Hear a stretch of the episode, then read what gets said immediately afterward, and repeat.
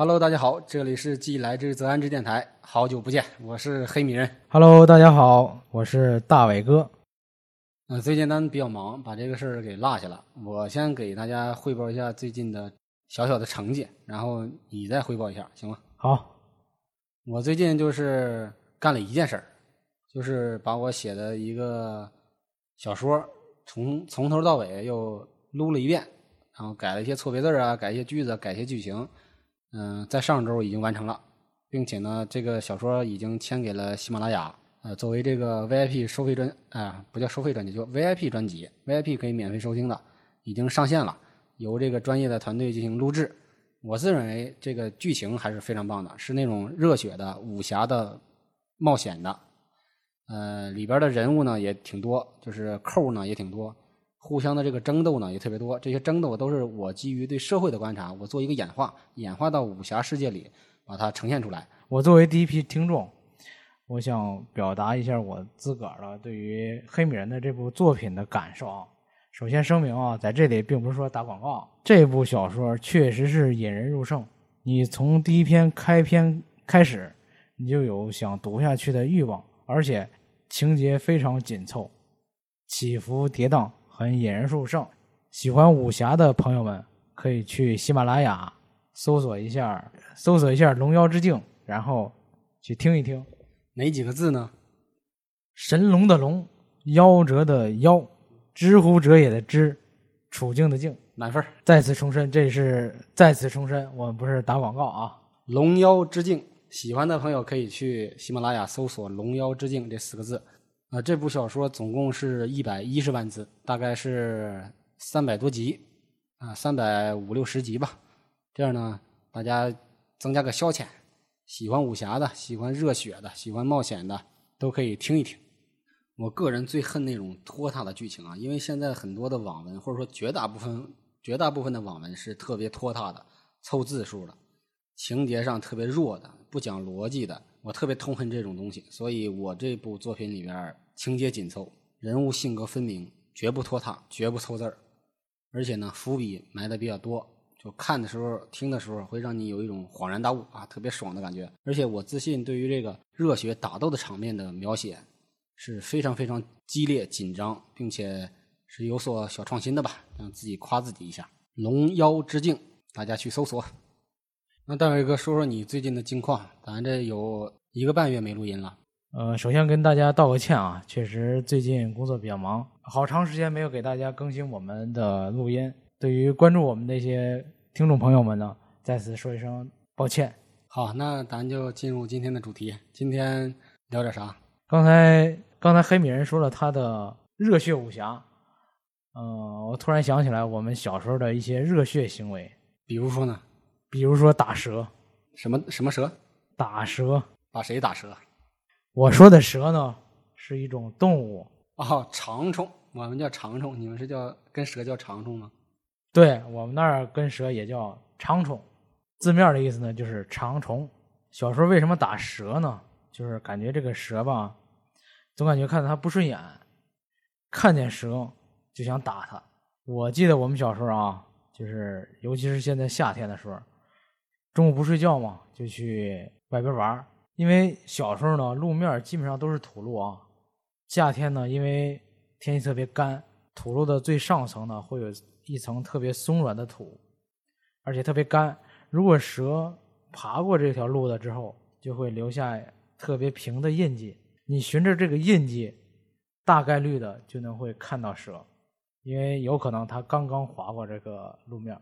我们最常见的是在那个条子墩里，你们那儿有应该也有条子这种东西吧？就是编筐、编什么东西那种一丛丛的那种植物，嗯，算是草本植物吧。编筐、编罗的那种东西，是藤条吗？感觉跟藤条还不是一块儿，我们就叫条子，它是比较硬的、直的。你编那种背的筐子，不就是用那种编吗？哦，是我知道那个用，我知道那是用条子编的。我印象中，我们编筐用，我们用来编筐的那个，就是特别小的那个小树条，有柳树的，有榆树的，多的多的应该是榆树的，印象中小时候家里边那个榆树比较多。不是吧？你们那筐子也太简单了吧，或者不结实吧？我觉得，就是我们那种条子，它是一丛一丛生的，然后就是一个大根，它是多年生的，每年都重新长，长了大家割掉之后，那那根留着，第二年还能长。我们就叫条子，我也不知道学名，这个不讨论，不是重点。重点的是蛇有时候会盘在里边。我记得有一次，就是我们一群小伙伴嗯，我记得应该是我的几个同学加我哥的几个同学，我哥的同学里边呢有一个。比较笨的同学，他从他蹲机了，就是他既是我哥的同学，又是我们的同学，他就特别猛。我们呢，就有一天下午就一人拿这个小镰刀啊，砍了一些条子，条子拿在手里，然后呢，就沿着这个条子墩一墩一墩的找，一墩墩的找，发现蛇，就一帮人冲上去就开始打。打的最激烈的一次是在路边我们发现了一条蛇，那条蛇应该还估计跟咱们现在成人的。手臂那么长吧，还是比较长的，但是没太粗。他就窜跑，然后跑到大坑里了。那个大坑里边呢，就是中间是条路，两边都是水坑。我们这一群孩子就跟追浪鸭子似的，就开始追这蛇。这蛇没无处遁形啊，他就跑着跑着也懵了。他不，我们以为他会哧溜一下钻水里，但是他没钻，他一直沿着那个路跑。就最后让我们追上之后一顿打，然后就实现了那个所谓打蛇打七寸，就专门打七寸，打打打就把人打死了。看来你们打蛇很专业呀！打蛇打七寸，这个说法我记得我长大以后才听说的。打蛇打七寸，你这个七寸具体是指哪儿啊？大概就是脖子或者咽喉的那个位置。呃，我记得小时候就刚才我说提到这个小伙伴，他特别萌。他有一次在村里走着玩，然后好多小伙伴都围着他，然后但是还不敢靠近。我一看，哎，这干啥呢？挺好奇，我也追过去了。他突然就一从背后一伸手，哇，手上盘着一条蛇，一个黄花的蛇。我说：“你说我们都疯了！”我说：“你怎么敢抓着蛇？那蛇，那蛇不咬人吗？”哎，这就是关键。他一把攥住了那个蛇的那个喉咙的地方，或者说脖子的地方。这个蛇呢，是怎么回头也恰好咬不着这个人的手。他只要把胳膊伸出去，哎，这个蛇的尾巴随便在你的手腕子上缠啊缠缠，它就是怎么回头。它也咬不到你，所以这是个关键点。你抓住它这儿，哎，就没有危险。我刚才听你说，你们小时候见到的蛇基本上是黄色的吗？呃，黄色、草绿色，没有翠绿色的，反正那是草绿色吧，或那种发点黄的。呃，也有一些在村里的，可能是带黑花的那种。你见到是啥样的？啊，对，就是黑花的这种，或者是灰色的这种会比较常见。另外就是你刚才说的这种黄色的也是比较常见的。后来我们通过学习自然科学知道，其实这两两种蛇都是相当于是益虫。为什么是叫为什么叫益虫呢？因为它们是在田地里边生活的时候会经常去抓田鼠，但是田鼠这个东西经常会破坏庄稼，对吧？所以它呢对于我们人类来说是有帮助的。但是有一天我们几个小伙伴出去玩，就到那个。村子外边的那个路嘛，两边都有排水沟，在这个排水沟的这个坡上面呢，我们突然发现，我们突然发现了一条翠绿色的蛇，啊，这个颜色很机警啊，这颜色是前方不是前方高能预警是吧？对啊，嚯！看到这个翠绿色的蛇之后，所有人都兴奋了，哇，第一次看见，没见着啊，这是什么东西？是不是特别好玩？那会儿所有人的兴奋劲儿都上来了。但是，但是闪现在我们头脑里边的第一个印象就是打蛇，我们要打它。虽然说它很奇特，我们第一次见它，但是我们见到蛇就要打蛇，见一次打一次这种。对，见一次打一次，就看着那个蛇啊，从那个沟底开始慢慢的往上爬，慢沿着那个坡往上爬。说时迟，那时快啊！我一时兴起就抄起一个半头砖。我特别就想砸住那个蛇的脑袋，就是非得一击即中那种。对，因为他他这个蛇可能也受惊了啊，看到我们好多人都围上来都看着他，他的速度开始加快，他肯定想逃离我们的视线。但是呢，我不能让他逃，我得打他呀，必须得打中了。可能人在这种特别亢奋的状态下，这个准度会无限的提升，变成了狙击手。啊，对。直接盲狙，而且可以我把胳膊抡圆了，抡了两圈之后，直接把砖头抛了出去，那砖头直接砸住了那个蛇的头，直接砸了个万朵桃花开，是吗？没开，因为那个土吧它比较软，就相当于把那个蛇的脑袋给砸到土里边去了。这个蛇它也疼嘛，砸住它之后，它开始蜷缩了一下，把那个脑袋迅速从土里边拔出来了。它可能有一些懵吧，就是它已经，我们我们能感觉到它的方向已经不太对了，但是他还在使劲的挣扎，他要往上爬，往上爬，要逃脱。但是呢，回天乏术啊！在我之后，紧跟着五六块砖头已经飞过来了，咣咣咣咣咣，大家的准度都非常高。呃，这个蛇在受到五四五次的重击之后，就彻底迷失了方向了。它身体的这个摆动的速度也开始降慢了。那时候打完蛇怎么处理？必须分尸啊！就切成一段一段的，是吧？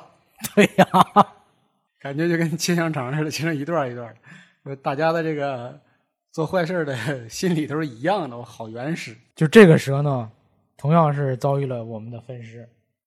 你知道我们怎么分尸吗？呃，找一块稍微大点的这个半头砖，就是可能是四分之三吧。完了再找一个砖头的角，就正好劈下来的这个一个三角形。这个三角形的一个锐角就相当于一个刀，其实挺快的。完了四分之三的这个半头砖呢当案板，那个角呢当刀，咔咔两下，直接就可以分开了。说这砖头，突然想起一个小事来，就是小时候会把那个红砖在墙上磨磨磨磨磨成一个自己想要的形状，磨出个刀来，磨出一个什么飞镖来。因为小时候是不是也经常这么干。这个还真没有。我以为你们当时会把这个红砖磨成一个刀形，然后再去砍呢。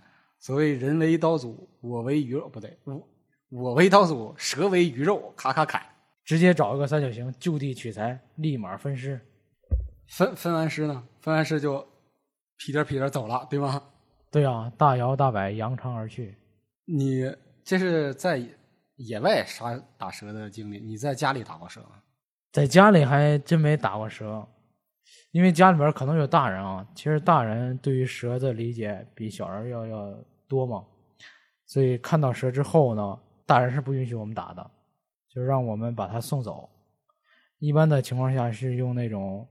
三尺叉或者四尺叉，让它盘到这个叉上面，放到，然后然后把它挑到那个坑边儿。呃，这处理是一样的。我们家有时候出出有一次出现个蛇，我爸拿铁锨，它盘在那儿，我爸拿铁锨把它铲起来之后扔到坑里了。对，其实蛇看到我们之后，它心里边也害怕，所以说，不是，而且呢，它在我们家里边出现呢，更多的情况下可能是为了去捉老鼠。去找食儿，啊，或者说我们家里边那个墙角啊，有特别潮湿的环境，特别适合它生活，所以它来了。但是呢，既然来了呢，我们就不能在家里边打它，要把它送走。这个咱们这北方平原见的蛇一般没有攻击性，或者说是对人没有攻击性，而且它肯定没有毒性，所以属于这个所谓的异虫，也从来没说。听说过哎，蛇攻击人或怎么样？它不像南方的热带雨林里边，对吧？对，其实北方的蛇的体积还是比较小的。我就在家里有三次打蛇的经历。那年应该是是上初中，我还养那小猫呢。那小猫特别小，在屋里溜达溜达溜达，然后它突然叫了一声，然后我就从里屋冲出去了。冲出去一看，哎，一条蛇从院子里已经跨过门槛，爬到我们家外间屋了，堂屋了。哎呀，我这手里也没个东西，我当时就是还是有那个打蛇的那种激情在呢。我抄起那个掏灰耙，我一顿狂打，就是我们家那小猫在旁边吱哇乱叫，我就在这也吱哇乱叫，把这蛇就打死了，打死了就给扔了。然后呢，应该也还是在那两年，我在当街，就在街上玩，就突然不知道从哪窜出一条长的蛇来，还挺长的，我感觉那个蛇也挺粗的，大概。有咱们两个拇指，或者两个小拇指那么粗吧，呃，有个快一米那么长。哎呀，那时候当就是街上也有很多大人，我也兴奋了。我先是拿土扬他，就抓一把土打他，拽他，哎，跟他逗着玩回头拿砖头就把他干死了。经过这两件事之后呢，就我我在我们这个小街上就留下了一个打蛇能手的名号。那个蛇是不是看见你都绕着走啊？哎，差不多。就有一天我在家里躺着，突然我们邻居我婶儿跑来了，说：“快快快，给我去打蛇！我们家有条蛇。”我说：“哪儿呢？哪儿呢？”我就雄赳赳气昂昂的去了。结果我一去之看，我我一去之后发现那个蛇是钻在砖缝里的，就是房子那个茧呐、就下半部咱们称之为称之为茧，称之为茧，就在砖缝里。哎呀，我一去之后看坏了，黑黄花的。我一看那个粗细啊，就跟当时那个自己那手腕一样粗，我这一下就冷汗就出来了。这个我婶儿她不知道啊，她以为我这名副其实呢，其实我是外强中干。：“快快快打他打他，吓死我了！”因为他做着做着饭呢，然后去抱柴火，突然一抱柴火，从那墙根里冒出这么一大条蛇来。哎，我这犯了难了。但这时候架上了呀，骑虎难下，我婶儿就给我递了一个呃火钳子。就是跟个就类似于剪刀的那个形状，但是跟更长，就是夹那个蜂窝煤的那种，让我让我夹着它往外抽。哎呀，我使劲夹了两下，我去，因为那蛇太粗了，根本夹不住。我一夹呢，它一疼；一夹呢，一疼，它就滋溜滋溜滋溜，哎，最后就跑了。它钻进去那个方向，正好是相当于墙的那边，就是他们家卧室了。哎呀，这个把我婶吓的呀！我一看，我这也抓不出来。算了，我也不抓了，我也害怕呀。我就从那以后，我就再也不打蛇了。但是后来听说，小男孩小时候阳气足，打蛇是没问题的。但是你大了之后，或者是你长成成人，再打蛇，这个就犯忌讳，容易被蛇跟上。蛇是不是被赋予了什么神话的东西？对呀、肯定嘛。这个蛇首先是五毒之一嘛。然后保家仙里边，它也是在列嘛，刺猬呀、这个蛇呀、蜈蚣啊这些东西，或者或者黄鼠狼啊，这都是有仙气儿的东西。哎，说这个突然想起来，就我们小学有一年重建，重建那个办公室和校长办公室那一排，然后挖着挖着，就突然挖出了一条成人胳膊粗的一条蛇，可以称之为蟒蛇了。我是没在现场，但是我爸在现场，因为那个工程师他跟几个人一块承包的。大人们见到这种蛇之后，没有一个人动心思说：“哎，要拍死这个蛇。”都是跟他说话，求他走，请走，说走吧，就是我们要干活，干完活你再回来也行。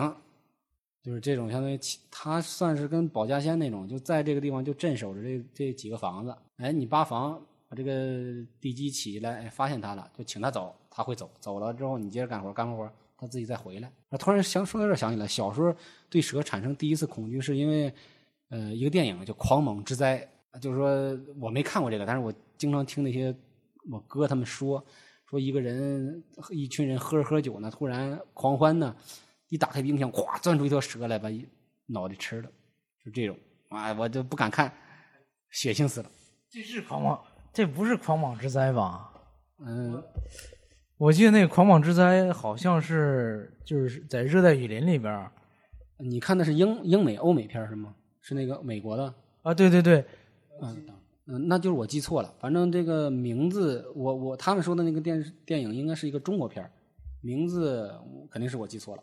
哦，我看我印象中的看到那个狂蟒之灾就是国外的片儿，几个人去热带雨林去探险，完突然之间遇到了一条特别大的蛇。当时当时看的话是没有什么感觉的，总感觉那蛇是假的，没有那么大的蛇，没有那么厉害的蛇，而且它又是黑色的。我感觉就是后来我我了解到，这黑色的蛇一般都是特别好的蛇，呃，所以对蛇呢，从从小到大没有产生过特别特别的畏惧。我记得我们小时候，我们那一片的有一个岁数比我们稍微大一点的，就是我我的小伙伴他哥，他这个哥胆子特别大，而且喜欢好玩蛇。我不知道你们那儿有没有这个玩蛇的人啊？他怎么玩呢？就是夏天嘛，特别热，他喜欢把那个蛇呢揣在他裤兜里边儿，因为蛇的体温是挺低的凉蛋用是吗？啊，也不是量蛋用，可能是量量腿用的吧。但是他玩的那个蛇呢是比较小的，可能长度也就在三十厘米左右，是特别小的那个蛇，跟那个比我们的那个手指头稍微细一圈的那种，灰色的。它它一般情况下呢，这个蛇呢，它会玩整个一个夏天，就感觉这个蛇嘛，我不知道是害怕它呀，还是跟它特别亲近怎么的呀，就特别听话，就在它的裤兜里边一直特别安静的这样待着。它蛇是不是进入了类似于冬眠的状态？因为，哎，不对呀，那冬眠是因为冷啊，那这挨着它还挺热的呀，是吧？挨着人的身体还挺热的，那那是属于夏眠呢，要不然就是他把这蛇熬的驯服了。啊，对，那有可能跟熬鹰一样熬驯服了。驯服了之后呢，就一直这么跟着他，听他的话。后来呢，我们有一个同班同学太想玩蛇，也找了这么一条小蛇。就有那么一天中午吧，他就带着这个小蛇去我们办公室了，都调皮，就拿这个蛇呢开始吓唬女生。这女生就啊一下啊一下，这是吓得各种跑。从这个女生的尖叫当中获得了无上的快感。对我跟着我这个同学就开始哈哈大笑。一会儿下完了之后呢，就开始坐在那个桌子前面开始玩它。呃，他坐我前面，我坐在后边。这样他扭过头来，我们俩就该一起。这样他扭过头来呢，我们俩就一起玩。一开始呢，先让这个蛇呢缠在手指头上面。你别看那个蛇呢挺细的啊，可能比我们的手指还细，但是它缠在你手指头上边的时候呢，会缠得特别紧。可能这个小蛇呢没有被我这个同学给驯服，不听话，或者是说它特别调皮，缠在我手上面的时候呢，就缠得特别紧。你可以想象一下啊，就是我们小时候玩那个猴皮筋儿。缠在手指头上面是不是？上面那一节就被憋的憋紫了的那种感觉。啊，这个太有感觉了，就是憋紫了，特别紫。对，缠到我手指头上面的时候呢，就就感觉它特别紧，特别紧。没一会儿，我这个手指头就紫了。我说不行不行不行，赶紧把它弄开，我这个指头要坏了。然后我那个同学呢，就使劲拽他一下，就把它拽开了。呃，缠完手指头呢，就开始缠那个铅笔。小时候都铅笔盒都好几根铅笔嘛，缠在铅笔上面缠着玩。缠完之后呢，就开始逗他，该逗着玩了，让他咬，先咬铅笔，先看看它长没长牙。一般三十厘米以内的这种，它是没长牙的。你可以先让它咬下铅笔试试啊，看看它长没长牙。它你一逗它，它就会张嘴，一张嘴你就能看出它长没长牙。首先呢，你一定要用，你一定要找这种灰色的。或者这种黄色的，因为它本身没有毒嘛。第二呢，确定它没有牙之后，我们就开始用手指头逗，用手指头一逗，它就开始嘣儿就给咬住你的手指头。但是它，你你的那个就感觉挺痒痒的。你们这是在死亡的边缘疯狂试探啊？好奇嘛，就是得试探试探，得探索探索，探索完了才知道是挺好玩的。你刚才说那把蛇放在裤兜里，我突然就把两个意象给联系在一起了。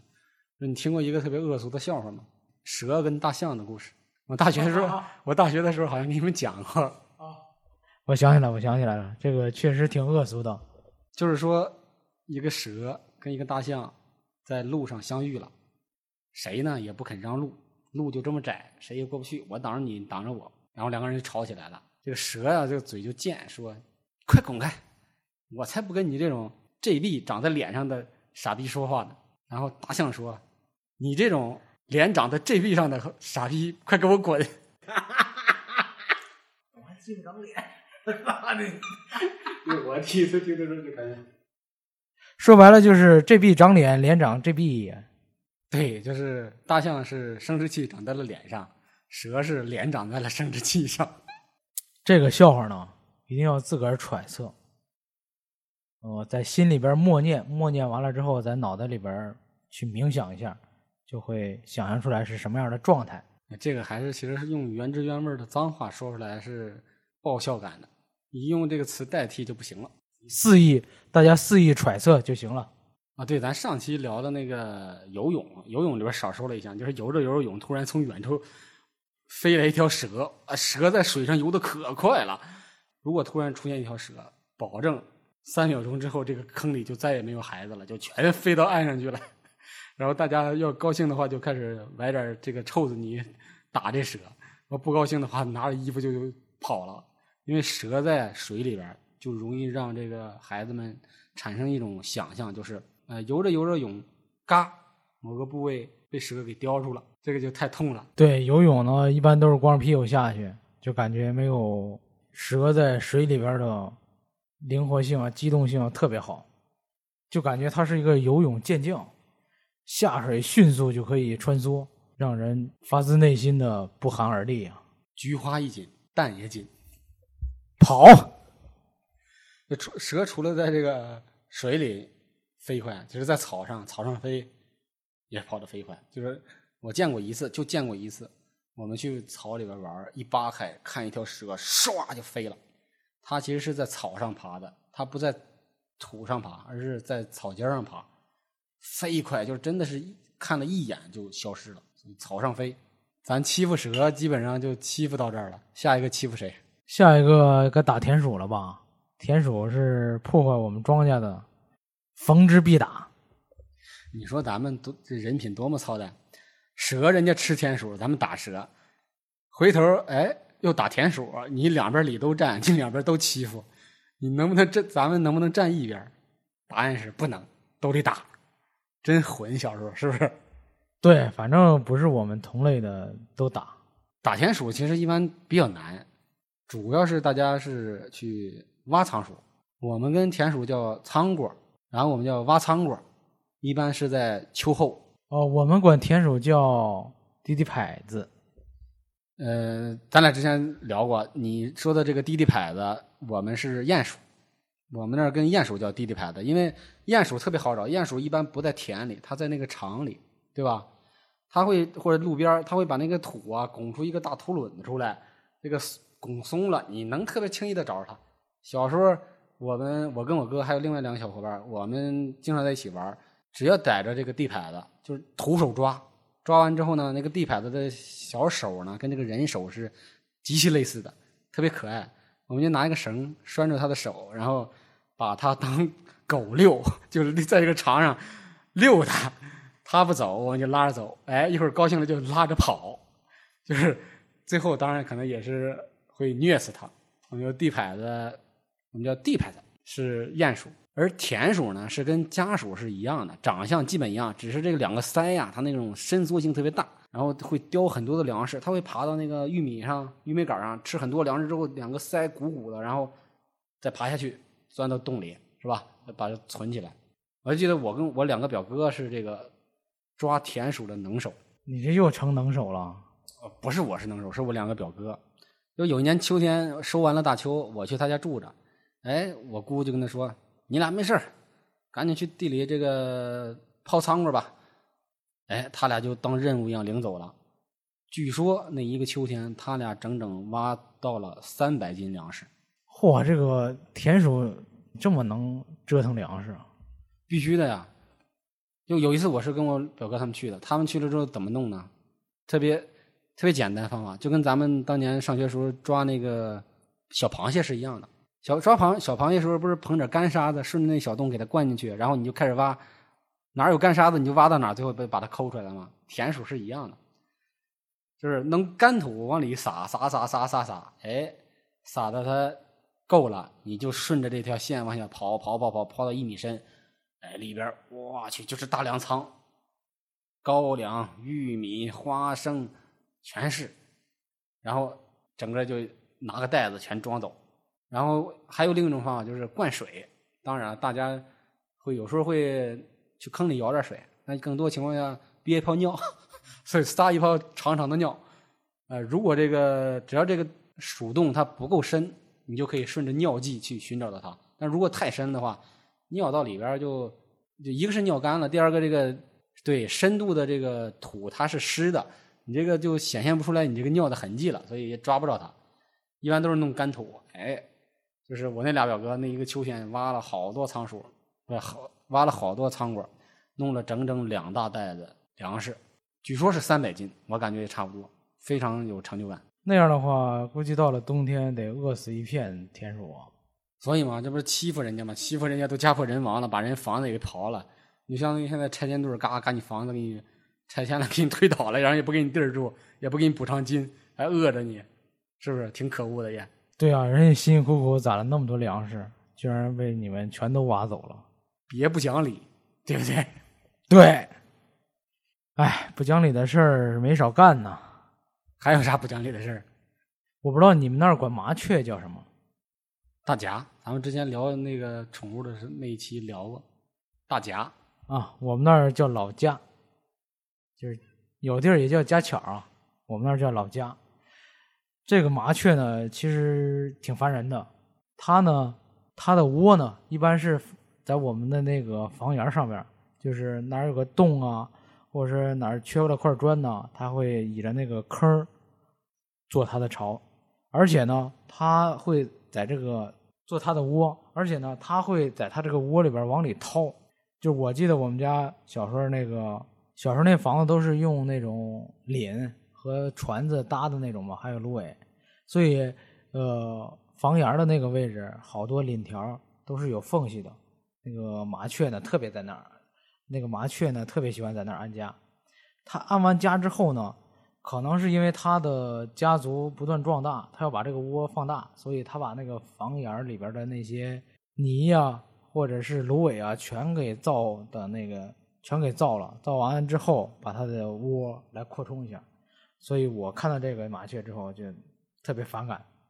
我总感觉它在破坏我们家，就跟老鼠看见，就跟仓库老鼠看见这个挖它洞的人一样。你毁我家房子，我弄死你！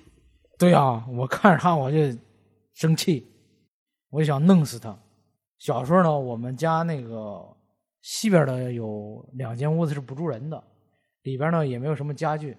如果麻雀特别多的情况下，我就把那个门敞开，窗户也敞开，在屋子里边呢撒一些小麦或者是玉米粒儿来引这个麻雀。用不了多长时间，好多麻雀就开始飞进来了，飞进来开始吃。飞进去之后，立马把窗户、把门关上。当然呢，你得把自个儿也进去啊。进去之后，所有的东西都关，所有的所有的窗户门关上，这个麻雀就开始惊了，它会感到这个人要破坏它了，该对我要我要开始捉麻雀了，关门打狗是吧？对，关门打老家。怎么打呢？它是飞的，你不可能一下把它抓住。但是有一个非常简便的办法，你就拿着一块毛巾或者你的那个夏天那个上衣，开始悠在脑袋上边悠起它来。这麻雀看着这衣服悠起来之后就慌了，开始飞，开始来回飞。但是它来回飞只能在这个房子里边飞啊，而且呢，它是想朝着窗户飞出去，它不知道这个玻璃。就是窗户上边有玻璃，所以它就朝着这玻璃开始咚撞一下。年轻力壮的麻雀呢，撞一下没事撞完了之后立马就掉头往那边往另外反方向飞。你来回追嘛，来回你来回摇，它又开始进行第二次冲击。再撞的麻雀，撞两下绝对能撞晕了。所以你听地儿声当一下，这个麻雀就掉下来了。那会儿它已经很晕了，当然还没死啊。掉到地上之后，它已经。没有任何动弹的能力了。抓到这个麻雀之后，一定要用那种小细绳把它的小腿儿给拴住，开始放麻雀。把两个腿拴一起吗？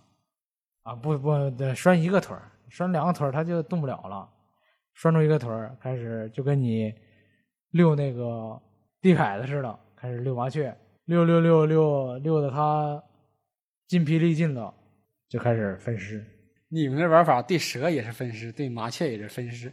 来看，还是这个道理。蛇吃田鼠，也吃麻雀，然后你们是两边都干，是吧？就是我要干死你们所有的。对我对麻雀生气的还有一个原因就是，我们家那个房檐下边有三个燕子窝，就是每到夏天嘛，燕子就开始捉泥，开始搭窝。但是呢，等到这个燕子冬天走了之后，这麻雀就把燕子窝给占了，就导致什么？第二天燕子再飞回来的时候，它就没地儿住了，就就不来我们家了。我就特别生气，你把燕子鸠占鹊巢，对，鸠占鹊巢，你把它的窝占了，它来不了我们家了。因为那时候小时候一开始就学了那篇文章，学的那歌吧，小燕子，是吧？穿花衣，年年春天来这里。但是呢，第二年他来不了了，我就特别生气，我要把他赶走，我要他把他赶尽杀绝。所以遛完了之后，五马分尸，分完尸之后再放一波进来，开始进行第二轮打麻雀。你这个方法还挺，就是又有计谋，又有又够狠。我小时候打麻雀，只是在这个我们家道房上拿个棍儿支一个圆的那种簸箕，下边撒点什么玉米粒儿、麦子，然后呢牵一根绳拴到从跨过我们家整个院子，然后通过这个窗户弄到屋里，我让我蹲在窗台上看着。等到有这个麻雀钻进这个簸箕下边，是不是？然后一拉这棍儿，棍儿一倒，杠嘎了扣里边。这个方法呢，我我们也试过，我们也玩过。但是这个方法呢，有一个不太好的地儿呢，就是成功率比较低。哎，对，我就说一次都没成功过。你知道为什么吗？为啥？因为你的这个绳特别长，麻雀呢，它本身又特别的灵活。等你。从这头拽那个绳子的时候，其实麻雀已经发现这个绳已经开始动了。当然不是说在它跟前的绳动，你在远处一拽这个绳，就是这个它在远处已经看到这个绳动了，所以它的警惕性会很高。你不像我们那个玻璃，它根本就看不出什么是玻璃来，所以直接迎头撞上，它又逃生的欲望很强烈，直接刚刚撞两下，玩完。呃，不，咱隔了好长时间才录这次音，但是没想到咱俩状态还可以。这坏事一干到底，我觉得是不是应该歇一歇了？就干坏事也挺耗体力的。对啊，主要是这是坏事干多了容易遭报应。要不今天咱们就到这儿？可以，那咱总有一天会聊到被别人干的时候，对吧？因为咱这个系列大致就是分两部分嘛，一个是干别人，一个是被别人干。比如说马蜂。行，今儿我们就先到这儿。好，那就 music。